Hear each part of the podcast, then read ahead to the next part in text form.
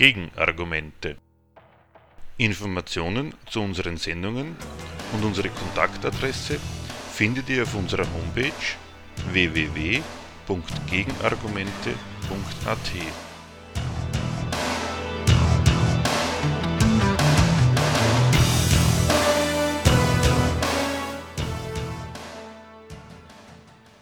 Das Thema unserer Sendung anlässlich der Nationalratswahl 2019. Wahlen, Wähler und Gewählte. In zwei aufeinanderfolgenden Sendungen wollen wir uns mit der Nationalratswahl 2019 und ihrem Anlass, dem Ibiza-Skandal, beschäftigen.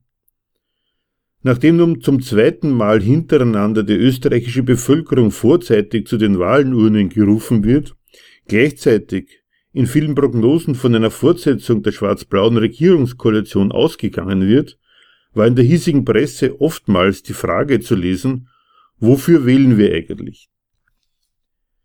Nicht viel anders sehen das auch viele Bürger, Bürger, die so fragen, äußern mit dieser Frage ihren Unmut darüber, wie sie sagen, schon wieder zu den Wahlurnen gerufen zu werden. Damit leisten sie sich freilich einen ebenso eigenartigen wie verhängnisvollen Fehler. Eigenartig, weil sie sich doch allen Ernstes darüber beschweren, in Angelegenheiten, die sie selbst betreffen, gefragt zu werden. Verhängnisvoll, weil diese Frage gar nicht wirklich auf Antwort berechnet ist. Diesem Fehler wollen wir in dieser und in der nächsten Sendung damit begegnen, dass wir die Frage einmal ernst nehmen und sie beantworten. In der heutigen Sendung wollen wir ausführen, was ganz allgemein der Zweck von demokratischen Wahlen ist. Es soll der Nachweis geführt werden, dass die aktive Rolle bei Wahlen ganz bei denen liegt, die das passive Wahlrecht wahrnehmen. Dass der Wahlakt nicht der Höhepunkt der Einflussnahme der Bürger auf die Politik, sondern der komplette Verzicht darauf ist. Und dass der wesentliche Inhalt der Wahlentscheidung die Ermächtigung des Herrschaftspersonals ist. In unserer nächsten Sendung im Oktober werden wir zeigen, wie die demokratische Politik es versteht, selbst aus ihren Skandalen ein Argument fürs Wählen zu machen. Die demokratische Wahl. Die Freiheit der Wahl. Freie Wahlen werden amtlich als das Kernstück der Demokratie geschätzt. Durch sie zeichnet sich diese Staatsform vor allen anderen aus. Wahlen, so heißt es, legitimieren die Ausübung der politischen Macht. In der Demokratie wird nicht einfach regiert. Das Volk erteilt bei Abstimmung höchst förmlich den Auftrag zur Wahrnehmung der Staatsgeschäfte. Die Regierung beruft sich bei ihrer Amtsführung zu Recht auf den Willen des Volkes, da sich ihre Vollmachten der Entscheidung der Wähler verdanken. Freie Wahlen nehmen aber auch in anderer Hinsicht eine Sonderstellung unter den gesellschaftlichen und politischen Affären ein. Weniger amtlich betrachten sowohl Politiker als auch Wähler diese Veranstaltung nämlich ganz ohne die Ehrerbietung, mit der sich das landläufige Lob der Demokratie stets vorträgt. Diejenigen, die beschlossen haben, Politiker zu werden oder zu bleiben, nehmen Wahlen nüchtern bis distanziert als Bedingung für ihre Ambitionen im positiven wie im negativen Sinn und sie zieren sich auch nicht, es auszusprechen. Dass Wahlen eine Gelegenheit sind, in ein höheres Amt zu gelangen, sich auf Kosten der Konkurrenten in der eigenen Partei wie in anderen Vereinen zu profilieren und durchzusetzen, bekennen sie ohne Scheu. Ebenso vermelden sie hörbar, welche Risiken für sie, ihre Karriere und ihre Partei mit Wahlen zu einem ungünstigen Zeitpunkt verbunden sind. Sie sorgen sich öffentlich um den Verlust der Macht, den sie befürchten, wenn die Stimmbürger ihr Vertrauen falsch gewichten. Mit der Heuchelei dem ganzen Land würde furchtbarer Schaden entstehen, fürchten sie sich umgekehrt keineswegs zu blamieren, auch wenn sie auf diese Weise unverblümt auf den erheblichen Unterschied zwischen ihren Interessen an der Nation und denen der Wähler hinweisen. Ebenso eindeutig fällt die Meinung des abstimmungsberechtigten Volkes aus. In klarem Gegensatz zur Legende von der Macht, die von ihnen ausgeht, betrachten die meisten Wähler die Wahlen als ziemlichen Schwindel, den sie längst durchschaut haben. Dass aufgrund der Abstimmung ihr Wille geschieht, wenn sich die Ermächtigten ans Regieren machen, glauben sie nicht. Und sie lassen sich auch nicht nachsagen, dass sie naiv und vertrauensselig der Vorstellung anhängen, sie könnten etwas bewirken oder verändern. Wählen geht der mündige Bürger selbstbewusst ohne Illusionen. Merkwürdig ist das schon. Das Maß an Verachtung, das dieser Veranstaltung entgegengebracht wird, kontrastiert nicht nur mit dem riesigen Aufwand, der für das Gelingen der Wahlen sorgt. Schließlich geht es auch um einiges. Von den ausgezählten Stimmen hängt es ab, wer regiert, also über den Einsatz des staatlichen Gewaltmonopols bestimmt und Gesetze macht, die er für nötig hält. Aus den Kreuzen auf den Zetteln erwächst die Lizenz zur Verwaltung des nationalen Geldes wie die Befugnis, den Frieden zu unterbrechen und Krieg zu führen. Die Anwärter auf diese Lizenz halten sich viel auf ihre Kompetenz zugute, durch die sie sich als Kandidaten vom Publikum abheben, das für die Führung der Staatsgeschäfte gar nicht vorgesehen ist. Aber sie überantworten ausgerechnet den aufs Regiertwerden abonnierten Laien die Entscheidung darüber, wer die politische Macht übernehmen soll. Die wiederum treffen ihre Wahl. Selbst Leute, die am Stammtisch und nach ausgiebigem Studium von Skandalblättern nur noch lauter Lumpen in der politischen Arena entdecken, kennen am Wahlsonntag Unterschiede. Ihre Vorbehalte münzen sie in die Redensart vom kleineren Übel um, so dass sie nach der Wahl eine Regierung kriegen, die mit Gesetzeswirkung anordnet, was der Staat von der Wirtschaft und sozial Schwachen, den Steuerzahlern und Autofahrern, den Frauen, Studenten, Rentnern und Soldaten braucht. Zu den erklärten Sorgen hauptberuflicher Demokraten in Wahljahren gehört die Partei der Nichtwähler. Einen gewissen Bodensatz politisch uninteressierter Zeitgenossen buchen sie zwar gewohnheitsmäßig als normal ab. Manchmal aber ist ihnen nicht nur die Zahl der Nichtwähler zu groß, sondern es drängt sich der Verdacht auf, dass wohl überlegte politische Gründe ihrer Wahlabstinenz, ihrer Wahlabstinenz zugrunde liegen. Gemeint ist eine aus Meinungsumfragen ersichtliche Abneigung der Wähler gegen offenkundigen Parteiegoismus und die selbstsüchtigen Karriereinteressen von Politikern. So erzeugt die Verdrossenheit darüber Verständnis. Zweifel werden laut an der Fähigkeit der Parteien, der großen Volksparteien vor allem, das Volk in gewohnter Vollzähligkeit an die Wahlurnen zu bringen. Die Parteien reagieren auf diese Sorgen mit dem Versprechen, sich solche vernichtenden Umfrageergebnisse sorgfältig zu Herzen zu nehmen, keineswegs arrogant darüber hinwegzugehen, sondern ihr Bild in der Öffentlichkeit zu überdenken und um jede Stimme zu kämpfen. Schließlich sei ihnen bewusst, dass sie jede Stimme brauchen. Und zwar nicht nur für ihren Erfolg, um dessen Aufteilung schon im Zuge der anlaufenden Kandidatenaufstellung karrieresüchtig gestritten wird, da geht es nämlich um sichere Wahlkreise und Listenplätze. Ganz generell habe sich die Integrationsfähigkeit der Parteien zu erweisen. Insofern kämpfen die Kandidaten auch um die Akzeptanz des pluralistisch-repräsentativ-demokratischen Systems insgesamt beim wahlberechtigten Volk. Solche Sorgen und Versprechungen stellen einiges klar über Subjekt, Prädikat und Objekt der in dem Wörtchen Demokratie enthaltenen Behauptung, Hierzulande regiere das Volk sich selbst. Das eigentliche Subjekt der Wahl. Verantwortungsbewusste Demokraten gehen davon aus, dass dem Volk von sich aus an dem politischen System, das ihm die Wahlfreiheit schenkt, zu übermäßig viel nicht liegt. Sache der Parteien ist es jedenfalls, dem Wahlvolk Alternativen zu bieten, damit es überhaupt etwas zum Entscheiden hat und von den Inhabern des aktiven Wahlrechts ist da nichts als Pass Passivität zu erwarten. Sogar die kritischen, skeptischen und Verdrossenen tun nichts als auf Angebote warten. Die aktive Rolle liegt ganz bei denen, die das passive Wahlrecht wahrnehmen. Deren demokratische Pflicht ist es überdies, die Leute überhaupt zur Stimmabgabe zu bewegen, weil niemand von sich aus zu diesem Höhepunkt seiner demokratischen Freiheit hindrängt. Letztlich geht der mündige Bürger zwar noch allemal ins Wahllokal, solange Wahlen angesetzt sind. Wenn das nicht alle tun, so hat das am Ende, hat das die am Ende Gewählten noch nie gestört. Insofern ist die Besorgnis um die Zahl der Nichtwähler nicht gar so ernst zu nehmen.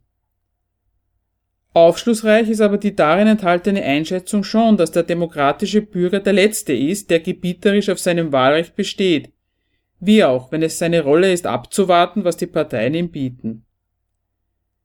Die Parteien haben also die demokratische Pflicht, sich und ihre führenden Kandidaten anständig aufzustellen und beim Volk beliebt zu machen, damit es überhaupt wählen geht. Dieser Pflicht, das Heft in die Hand zu nehmen, entspricht nach ihrer eigenen und allgemein geteilten Auffassung auf der anderen Seite ein gewisses Recht, den Aufwand dafür mit einer Wahlstimme vergütet zu bekommen. Politisch nachdenkliche Nichtwähler finden zwar, solange es noch nicht wirklich ans Wählen geht, ein gewisses Verständnis. Doch das ist mehr darauf berechnet, die Parteien anzuspornen, und gilt nie einem wirklichen Wahlboykott. Der gehört sich erstens überhaupt nicht, wenn der Bürger schon mit einem freien Wahlrecht beglückt wird. Und zweitens verweigert der Nichtwähler den Parteien einen Nutzen, auf den sie, führen sie sich nur ordentlich auf, doch irgendwie einen Anspruch haben. Gerade die öffentlichen Sorgen um das Bild der Parteien und ihre womöglich schwindende Fähigkeit, Zustimmung zu organisieren, belegen diesen Standpunkt, dass das Wahlvolk den Parteien als den eigentlichen Unternehmern in Sachen Demokratie nicht entgleiten darf. Der Vorwurf, sie würden in dieser Hinsicht versagen, misst sie am Maßstab des problemlosen Zugriffs auf eine sichere Anhängerschaft. An diesem Kriterium messen im Übrigen zuallererst die Parteien sich selbst. Sie eröffnen ihren Wahlkampf schon traditionell mit der Erklärung, dass sie keine Stimme zu verschenken haben erheben also mit größter Selbstverständlichkeit einen gewissen Besitzanspruch auf die freie Bürgerentscheidung, auf die ihrer Stammwählerschaft sowieso und auf die zuletzt eroberten Wechselwähler ebenfalls. Aber auch andere und vor allem die noch Unentschlossenen sollen sich von der Beteuerung beeindrucken lassen, dass jede demokratische Partei ihre Stimme benötigt, so als wäre deren Bedürfnis umstandslos eine Pflicht der Bürger. Alles das sind immerhin Klarstellungen über das eigentliche Subjekt freier demokratischer Wahlen. Die Wähler jedenfalls sind es nicht. Wahlen sind eine aufwendige Übung, der sich die Parteien und ihre Kandidaten unterziehen. Die wissen auch warum. Denn für sie geht es um einiges. Ihr Aufwand ist Mittel zum Erwerb der Macht. Dafür ist er zweckmäßig und im Erfolgsfall dermaßen lohnend, dass der Ertrag in gar keinem Verhältnis mehr zu dem Einsatz steht, den demokratische Politiker bei ihrem Ausflug in den Wahlkampf zeigen müssen. Der Wahlakt. Verzicht auf Einflussnahme. Die Stimmen der Wähler werden benötigt, um zusammengezählt zu werden und in der Masse ein Zahlenverhältnis darzustellen, nachdem die höchsten Personalfragen im Staat entschieden werden, nämlich eine Politikergarnitur die politische Macht bekommt. Das ist die ganze Vermittlung zwischen Wählermeinung und Politik, Bürgerfreiheit und Herrschaft, die in der demokratischen Wahl stattfindet. Vom Standpunkt der Staatsmacht aus betrachtet grenzt selbst dieser Bürgerbeitrag zum politischen Geschehen schon an Abhängigkeit, nämlich der politischen Herrschaft von ihren Untertanen. Vom Standpunkt der Machthaber stellt sich die autonome Stimmabgabe der Massen erst recht als ein Willkürakt dar, der ihre in einer entweder langen oder steilen Karriere bewiesene Kompetenz zum Spielball unberechenbarer Stimmungen macht. Das Bedürfnis der Verantwortlichen nach Kontrolle und Überwachung der Stimmabgabe liegt daher so auf der Hand, dass Demokraten es als extreme Großzügigkeit ihrer Sorte Herrschaft und wagemutiges Vertrauen in den mündigen Bürger geschätzt wissen wollen, wenn sie eine freie und geheime Stimmabgabe garantieren. Dabei verrät dieser Respekt vor dem freien Bürgerwillen nur, wie garantiert konstruktiv sich dieser Wille betätigt und wie belanglos er wird, wenn er sich in einem Wahlkreuz auf einem amtlich ausgestellten Stimmzettel verewigt. Die ganze demokratische Freiheit verwirklicht sich da als ein von sich aus nichtssagendes Entscheidungsatom, an dem von Argumenten, begründeter Überzeugung, auch nur einer artikulierten Stellungnahme nichts zu entdecken ist. Genau so ist sie, wie sie sein soll, nämlich der individuelle Beitrag zu einer kollektiven Willensäußerung, der jedes Moment von freier, gemeinsamer Willensbildung, jeder Anflug von Verständigung innerhalb des Kollektivs der Wähler völlig abgeht. Das Gebot der Geheimhaltung, das die Stimmabgabe vor Kontrolle von oben und verfälschender Fremdbestimmung schützt, unterstreicht zugleich, wie total fremd dem demokratischen Wahlakt jede Gemeinsamkeit des Überlegens, Beratschlagens, geschweige denn Beschließens ist. In ihrer freien, gleichen und geheimen Einsamkeit geht die individuelle Wahlstimme bloß quantitativ als extrem unerheblich in einem Massentrend ein, der keine andere inhaltliche Bedeutung hat als die, die andere, die Aktivisten des demokratischen Geschäfts ihm verleihen. Vorweg die Kandidaten mit dem, was sie zur Wahl stellen, entscheidend hinten nach die Gewinner mit dem, was sie daraus machen.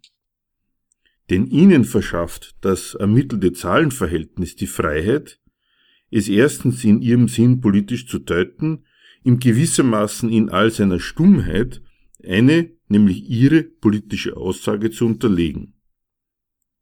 Zweitens ist es ihr Berufungstitel für alles, was sie als Machthaber tun. Diese Vermittlung zwischen Bürgern und Machthabern findet also statt und sie ist vom Standpunkt der staatlichen Herrschaft als denkbar gelungen zu bezeichnen.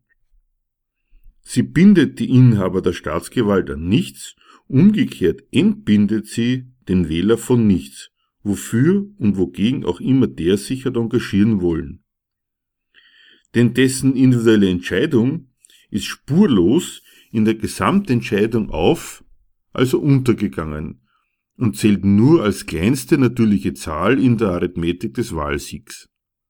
Sie hat nach getätigter Wahl keinen anderen Inhalt als den, die Macht machen und sich regieren zu lassen.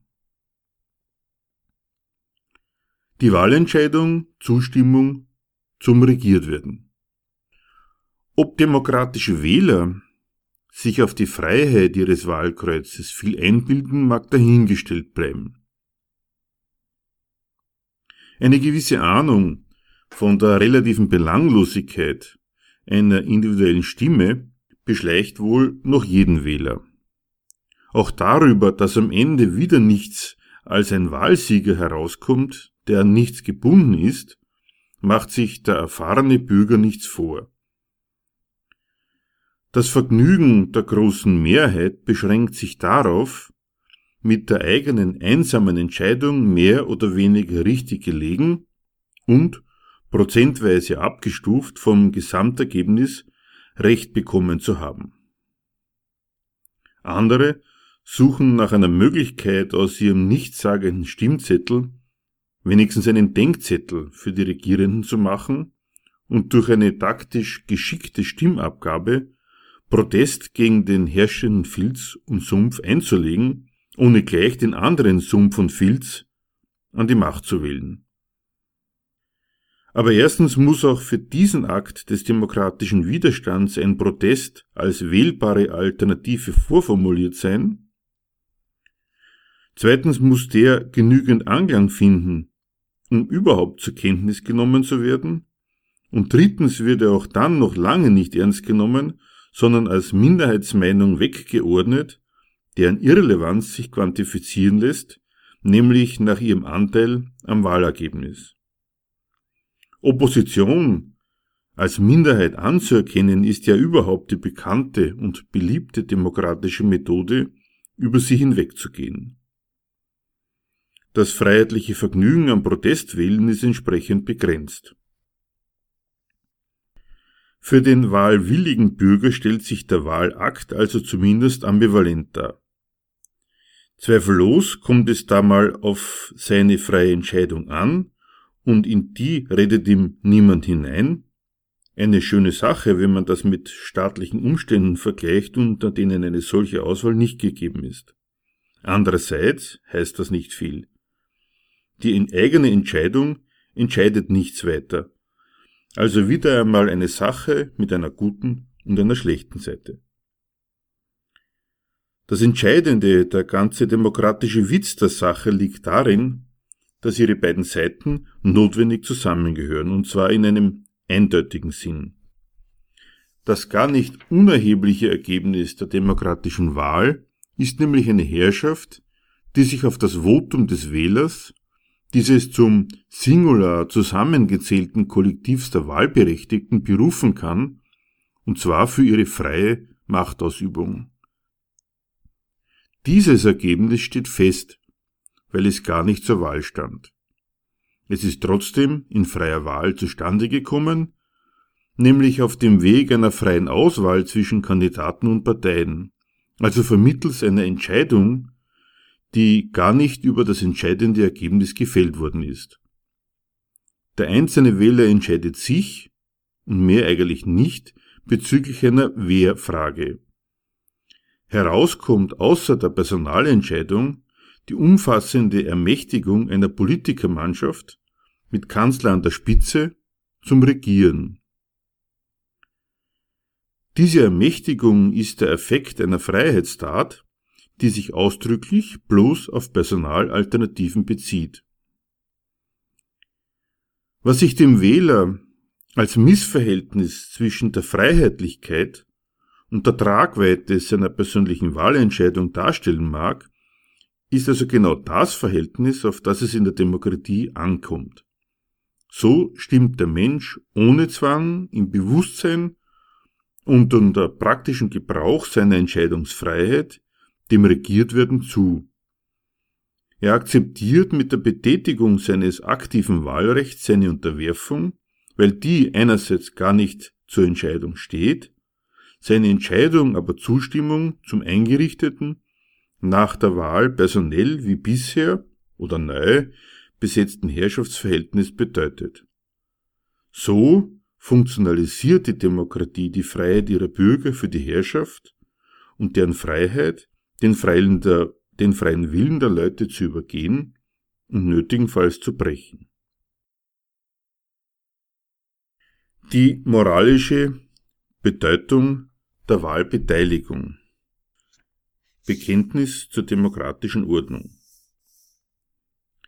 Wenn aktive Demokraten sich um eine ausreichend hohe Wahlbeteiligung sorgen, geben sie damit zu erkennen, dass sie diesen Unterschied und Zusammenhang zwischen der Abstimmung über eine Wahlalternative und der politischen Tragweite des Wahlzettels auf ihre Weise durchaus wissen. Sie bejahen dieses Verhältnis und wollen es haben. Denn wenn sie jenseits aller parteilichen Differenzen fordern, wählen gehen und irgendeinen Prozentsatz der Wahlbeteiligung als Sieg der Demokratie deklarieren, dann geht es ihnen eben um die tiefere Bedeutung der demokratischen Stimmabgabe über die darin getroffene Wahlentscheidung hinaus. Um die damit faktisch abgelieferte Einverständniserklärung nach den geltenden Regeln vom Wahlsieger regiert zu werden, unabhängig von der Wahl, die der einzelne Bürger da unter heftigen Gebrauch seiner Freiheit getroffen hat.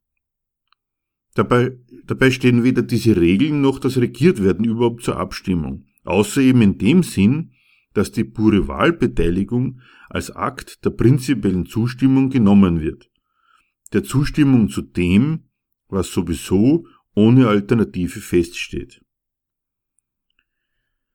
Die Demokraten, die in diesem Sinn für Wahlbeteiligung als solche werben, gleichgültig wie heuchlerisch immer sie das tun, Wahlkandidaten denken allemal an Stimmen für die eigene Partei, bewegen sich damit ganz auf der Linie der Parole, mit der die seinerzeitige SED in alten DDR-Zeiten ihr Volk zur freiheitsfeindlichen Einheitswahl agitiert hat.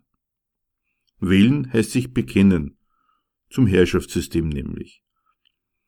Dabei haben die realen Sozialisten gemessen am demokratischen Vorbild allerdings den abenteuerlichen Fehler gemacht, die Wahl allen Ernstes wie eine Entscheidung über die Systemfrage aufzuziehen. Und weil sie die natürlich überhaupt nicht wirklich zu eröffnen gedachten, mussten sie die absurdesten zwangsmäßigen Vorkehrungen treffen, damit im Ergebnis nicht schiefgehen kann. Unvergleichlich eleganter verfährt da die Demokratie. Sie fordert das Volk zur freien Entscheidung über personelle Alternativen auf, erzwingt kein bestimmtes Ergebnis in der Sicherheit, dass jedes Ergebnis die demokratische Herrschaft affirmiert. Und daneben leistet sie sich Agitatoren, die eben diesen nicht zur Wahl gestellten Effekt als den eigentlichen Sinn der Wahl propagieren und den Leuten den Urnengang als demokratisches Bekenntnis abfordern, gerade wenn sie sonst am Gebrauch ihrer Wahlfreiheit keinen Spaß finden. Unter diesem Anspruch gerät die Freiheit der Wahl natürlich ein wenig zur Pflicht. Aber auch das ist demokratischen Bürgern ganz geläufig. Sie können sich sogar einen Lohn für redliche demokratische Wahlpflichterfüllung vorstellen und beweisen damit ihren Scharfsinn bezüglich einer Regelung, mit der ihr Staat ihnen allen Ernstes erlaubt, sich einmal in seine Angelegenheiten zu mischen. Wer nicht wählt, hat auch kein Recht zu meckern. Das ist die Sache auf den Punkt gebracht. Nur wer durch Pflichterfüllung an der Wahlurne seine Linientreue bewiesen und das demokratisch Erlaubte getan hat, um die Verhältnisse zu ändern, darf den Mund aufmachen. Ohne praktizierte Zustimmung im Prinzipiellen, keine theoretische Abweichung im Einzelnen. So gut verstehen demokratische Bürger ihr Herrschaftssystem. Müzik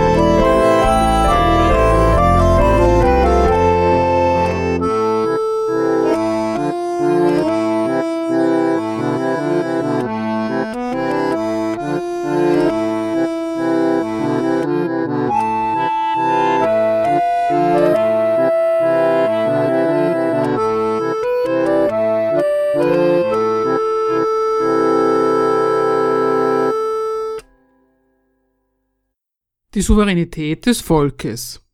Worüber Wähler und Gewählte in der Wahl handelseinig werden, ist bei dieser Rollenverteilung kein Geheimnis. Das Volk, das einen kurzen Sonntag lang den Status des Souveräns erhält, macht von seinem Recht genau den beschränkten Gebrauch, den die freiheitlich-demokratische Grundordnung vorsieht.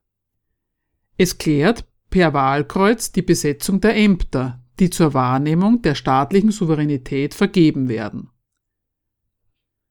Der Verdacht der Wähler, Die von ihnen bestellte Regierung würde ihre Wünsche und Bedürfnisse wohl ebenso wie die vorige übergehen, ist nicht nur das Ergebnis schlechter Erfahrungen. Die demokratische Satzung gebietet ausdrücklich, dass die Gewählten von der ihnen übertragenen Staatsmacht einen Gebrauch machen, der sich durch seine Unabhängigkeit von allen Sonderinteressen in der Gesellschaft auszeichnet. Der Wähler erteilt ein Mandat, aber kein imperatives, was so viel besagt wie an Aufträge, die sein Fortkommen, sein Einkommen und Auskommen betreffen, ist die Riege der Volksvertreter nicht gebunden. Deren Pflicht besteht darin, die Anliegen der Vertretenen wohlwollend zur Kenntnis zu nehmen, um nach den Bedürfnissen und Möglichkeiten des Staates, den sie das Ganze nennen, zu entscheiden. Dass da mancher Bescheid abschlägig ausfällt, wird in demokratisch sattelfesten Kreisen damit plausibel gemacht, dass man es unmöglich allen recht machen könne. Die Wahrheit ist das nicht. Denn die Instanz, die sich ein ums andere Mal außerstande erklärt, den Bürgern die Dienste abzustatten, die diese erwarten, scheitert keineswegs an einem Übermaß an Ansprüchen, denen sie mit ihren beschränkten Mitteln nicht gewachsen ist.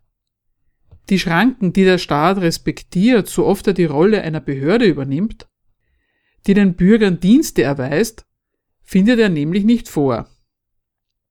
Er hat sie unter Einsatz seines Gewaltmonopols selbst geschaffen und damit jede Regierung, die seine Geschäfte führt, auf die Einhaltung von Regeln verpflichtet. In der Folge ste stehen alle Entscheidungen, die sich um die vielgerühmten Leistungen der öffentlichen Gewalt für die Bürger in ihrer Eigenschaft als Handwerker, Alleinerziehende, Mieter, Arbeitslose, Beschäftigte, Autofahrer, Arzneimittelverkäufer etc. etc. drehen unter dem wuchtigen Vorbehalt, ob sie mit den Sachzwängen vereinbar sind, denen auch und gerade die Regierung unterworfen ist.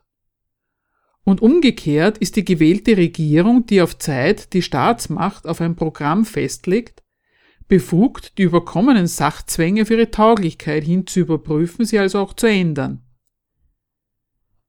Dass diese Handlungsfreiheit der staatlichen Führung zustande kommt, ist der ausdrücklich anerkannte Zweck jeder Wahl und die breitgetretene Sorge um gescheite Mehrheiten mit und ohne Koalitionen dokumentiert das heftige Interesse an diesem Ergebnis noch jeden Urnengangs. Sie relativiert auch gründlich den sozialkundlichen Stolz auf die Beschränkung der Macht, welche sich das demokratische System angeblich antut. Die Wahrheit des demokratischen Selbstlobs, das zu passenden Anlässen das Ende der Willkür feiert, sieht auch ein wenig schlichter aus. Die Demokratie verfügt über ein, natürlich auch wieder anpassungsfähiges Prozedere, das den Einfluss unbefugter, staatsfremder Interessen auf die Führung des Staates von vornherein unterbindet. Diese Geschäftsordnung regelt unabhängig von jedem Wahlausgang die Kompetenzen, die mit den per Wahl besetzten Ämtern verbunden sind und sie verpflichtet die Träger des Amtes auf die Einhaltung von Richtlinien, die nur in einer Hinsicht mit den gewöhnlichen Interessen und Bedürfnissen von Wählern zu tun haben. Sie zerlegen diese in anerkannte und abzulehnende, definieren ihre Berechtigung und Zulassung, beschränken und verwerfen sie nach Maßgabe des Staatsprogramms. Die Selbstableitung der Herrschaft aus der Souveränität, die sie dem Volk zuschreibt. In der Demokratie ist das Volk der wahre Souverän. Von ihm geht in Wahlen alle Gewalt aus, der dann Folge geleistet werden muss. Die wirkliche souveräne Gewalt liegt demnach bei den Gewählten, beim Parlament. Dort liegt sie unwiderruflich. Die periodisch wiederkehrende Wahlfreiheit des Volkes bedeutet nicht, dass die Bürger in diesen Sternstunden ihrer Souveränität alle öffentliche Gewalt wieder an sich ziehen, alle Einrichtungen der Staatsmacht zurücknehmen und alles neu regeln könnten. So buchstäblich hat die Volkssouveränität nie existiert. Und mit der Maßgabe, dass sie durch Wahlen ausgeübt wird, ist ihr eine Verfahrensweise vorgeschrieben, die ihren Inhalt genau umreißt. Die Hoheit des Volkes besteht und bestätigt sich exakt darin, sie zu delegieren, damit sie als wirkliche höchste Gewalt bei den Gewählten ist. Für die heißt es dann, immer von neuem Verantwortung zu übernehmen, dem Druck der Straße zu widerstehen und im Schutz der Bannmeile ums Parlament ausschließlich ihrem Gewissen zu folgen. Vom Weggeben einer Souveränität, die das Volk als solches erst einmal wirklich besäße, bevor es die Staatsgewalt von sich ausgehen lässt, kann keine Rede sein. Seine Souveränität ist nichts als eine verfassungsrechtliche Fiktion. Die Staatsmacht, die ihr wechselndes Personal an der Spitze periodisch wählen lässt, beruft sich für ihre souveräne Gewalt über ihre Bürger auf deren eigenen freien Willen.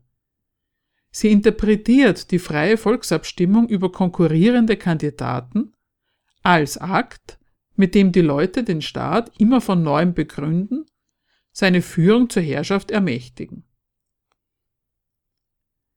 Das wirkliche Verhältnis zeigt sich hierbei schon in dem Umstand, dass diese gesamte Konstruktion, die Wahlen einschließlich ihrer Deutung im Sinne praktizierter Volkssouveränität, Teil einer Staatsverfassung ist, die die Vorgehensweise der Staatsmacht kodifiziert. Die schreibt sich verbindlich ein demokratisches Prozedere vor.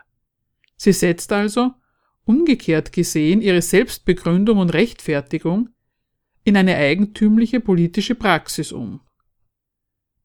Um sich auf die freie Entscheidung ihrer als kollektiv gefassten Untertanen berufen zu können, bestellt die höchste Gewalt sie zur Wahl und respektiert ihre Entscheidung über das Kräfteverhältnis der konkurrierenden Politikermannschaften. Die souveräne Staatsmacht in der Demokratie scheidet sich selbst in ein verfassungsrechtliches Regelwerk, das den Leuten unter anderem den Auftrag erteilt, frei zu wählen, und das Personal, das die Staatsgewalt tatsächlich ausübt und das in dem entsprechenden Amt tatsächlich vom Volk bestätigt werden muss. So konstituiert sich die demokratische Staatsgewalt aus einem souveränen Volksakt, den sie dem durch sie definierten nationalen Kollektiv im Rahmen ihrer Herrschaftsmethodik vorschreibt. Sie leitet sich ab aus einer Souveränität, die sie ihrem Volk hoheitsvoll zuschreibt. Die Leistung der Wahl für ein funktionsfähiges Gewaltmonopol. Herrschaft als Dienst am Amt. Warum und wozu eine Staatsmacht sich demokratisch verfasst? Das erklären sich Demokraten, Wählende wie Gewählte, mit einem Lob ihrer Staatsform. Die Trennung zwischen verfassungsrechtlichem Regelwerk und persönlichem Machtbesitz verhindert, nach offizieller Lesart, den diktatorischen Machtmissbrauch zum Nachteil freier Bürger. Die völlige Identifizierung von Parteien, also parteilichen Interessen und individuellem Ehrgeiz mit der Staatsmacht, die allen Bürgern gleichmäßig das ihre zukommen lassen soll, wird ausgeschlossen oder wenigstens befristet.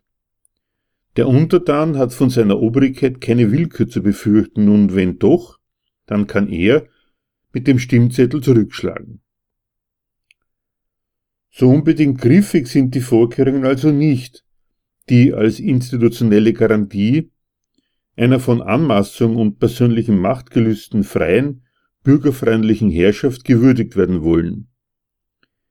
In einem etwas anderen Sinn bieten sie aber durchaus Schutz gegen Amtsmissbrauch. Sie schützen das Amt gegen Zweckentfremdung. Dessen Zweck steht nämlich im modernen Staat tatsächlich nicht im Belieben derer, die es innehaben. Es geht um ein funktionstüchtiges Gewaltmonopol, und dafür ist weit mehr vonnöten, als sich mit Willkür, persönlichem Einsatz, individuellen Führerqualitäten usw. So je bewerkstelligen ließe. Eine institutionelle Trennung zwischen der Macht und ihrem Personal ist unerlässlich.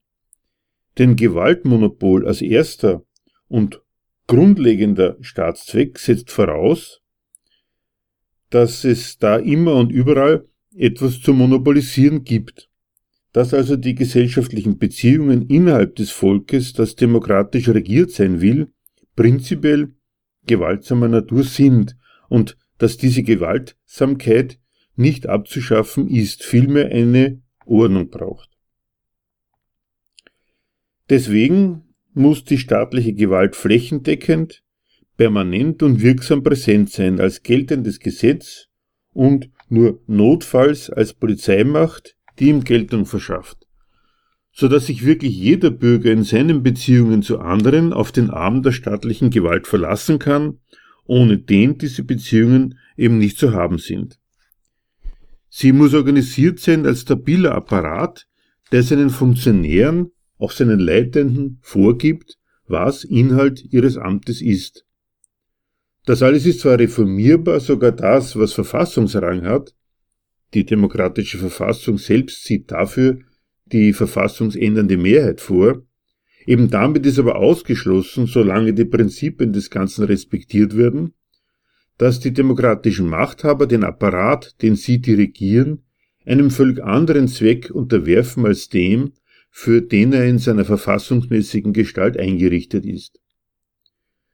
Das Regelwerk der Demokratie legt die souveränen Machthaber auf eine funktionale Machtausübung fest, nämlich eine, die der Logik des staatlichen Gewaltmonopols und dessen Notwendigkeiten entspricht. Deswegen und in diesem Sinn ist ausgerechnet Macht als Dienst, nämlich am vorgegebenen Amt definiert. Mit Beschränkung der Macht und derer, die sie verfassungsmäßig innehaben, hat dieser Funktionalismus nur in den Gewaltfantasien von Demokraten etwas zu tun. Wenn Herrschaft so funktionieren soll, dass ihre Inhaber nicht bloß über papierene oder eingebildete Vollmachten, sondern über wirkliche Macht verfügen und ihre Anordnungen gelten, dann müssen sie das Gewaltmonopol nach dessen Logik gebrauchen.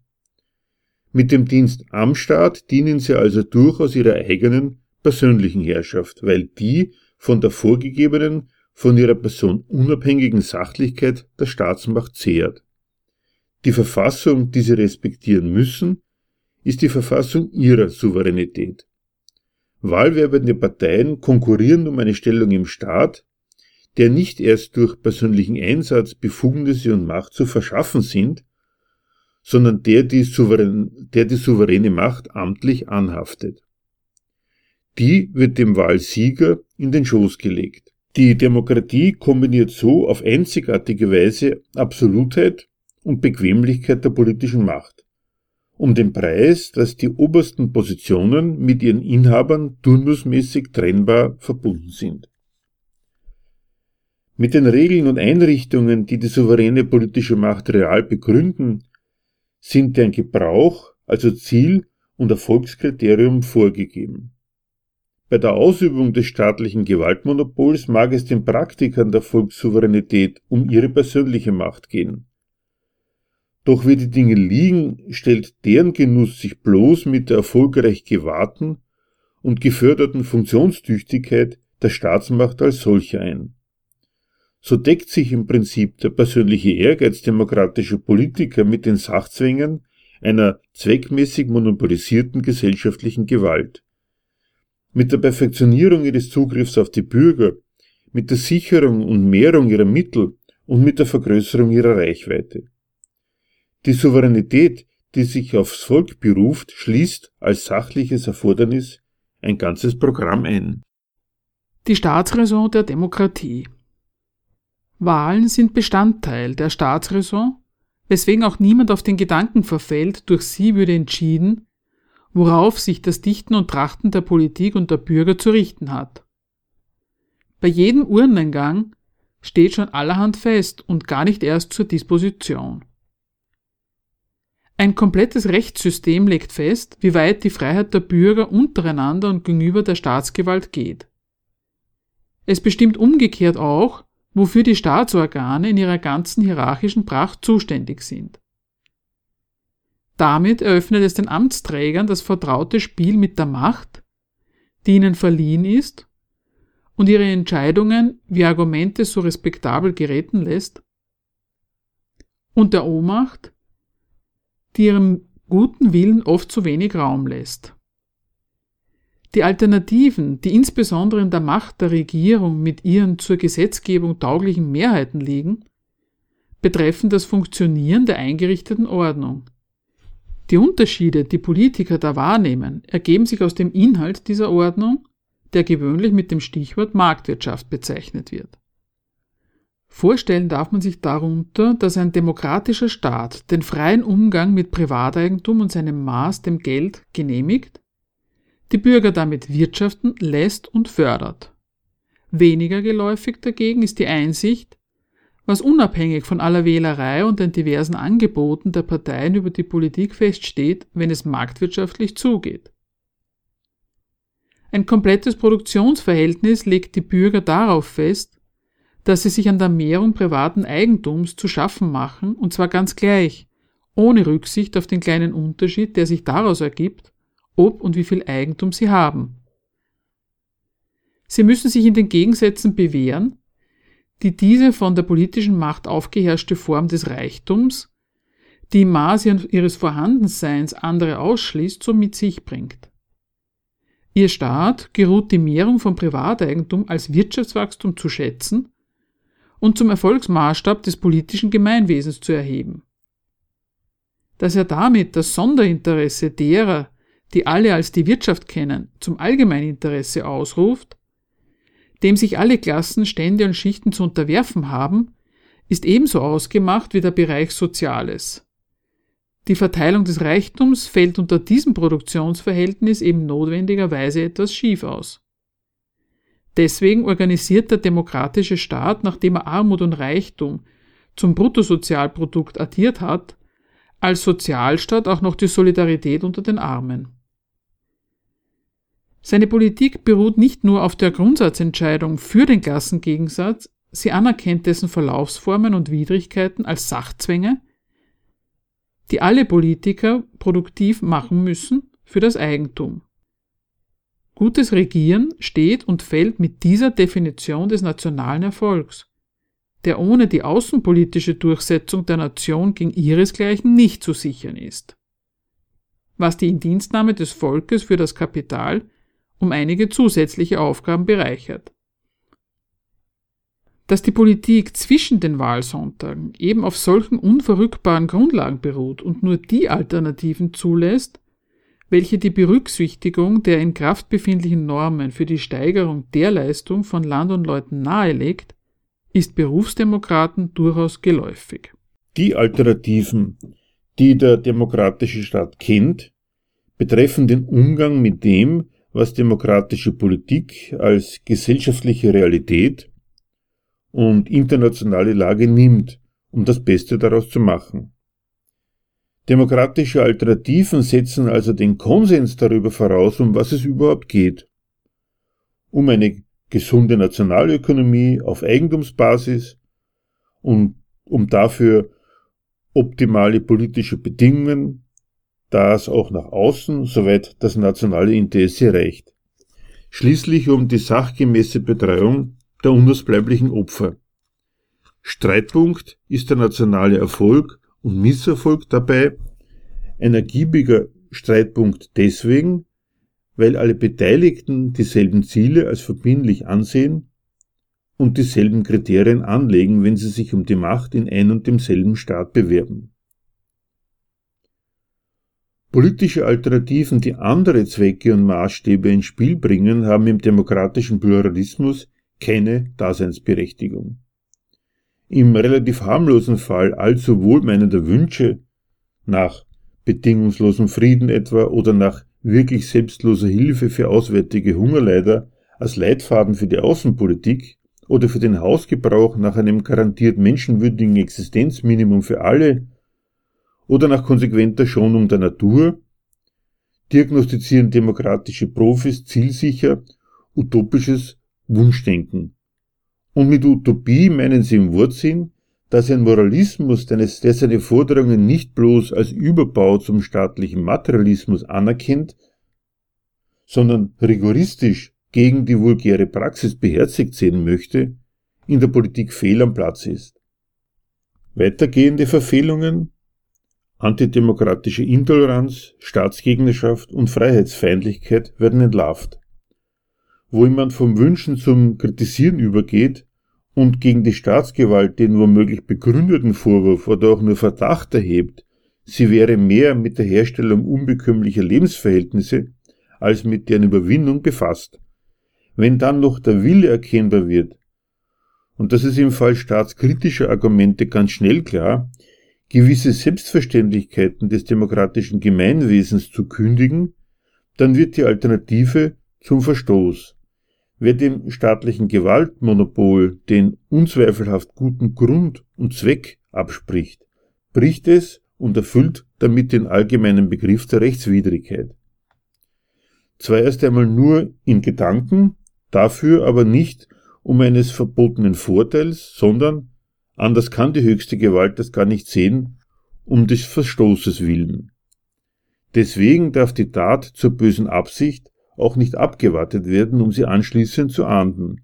Ideelle Anschläge auf die fraglose Berechtigung der monopolisierten Gewalt sind schon Untat genug, werden daher bereits im Vorfeld aufgeklärt und unter Kontrolle gebracht, damit es zu einer irgendwie folgenreichen Infragestellung des zu schützenden Systems erst gar nicht kommt.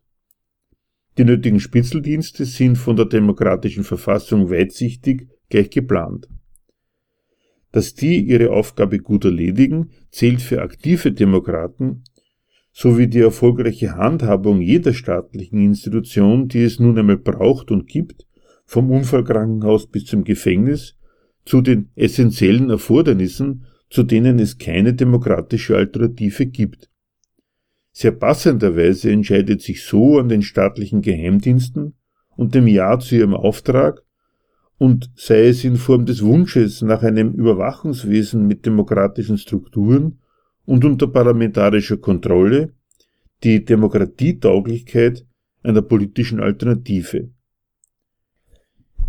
Die Alternativen der Demokratie laufen also allesamt alternativlos nur auf das eine hinaus, gute Regierung. Die Erfolgsmaßstäbe liegen mit der Staatsräson des gesamten Unternehmens fest, sie anzuwenden und die Regierung danach zu beurteilen. Dazu wird das Volk im demokratischen Staat periodisch eingeladen. Damit sein Urteil sachgerecht ausfällt, gibt es den Wahlkampf zwischen denen, die meinen, sie verständen sich aufs erfolgreiche Regieren am besten.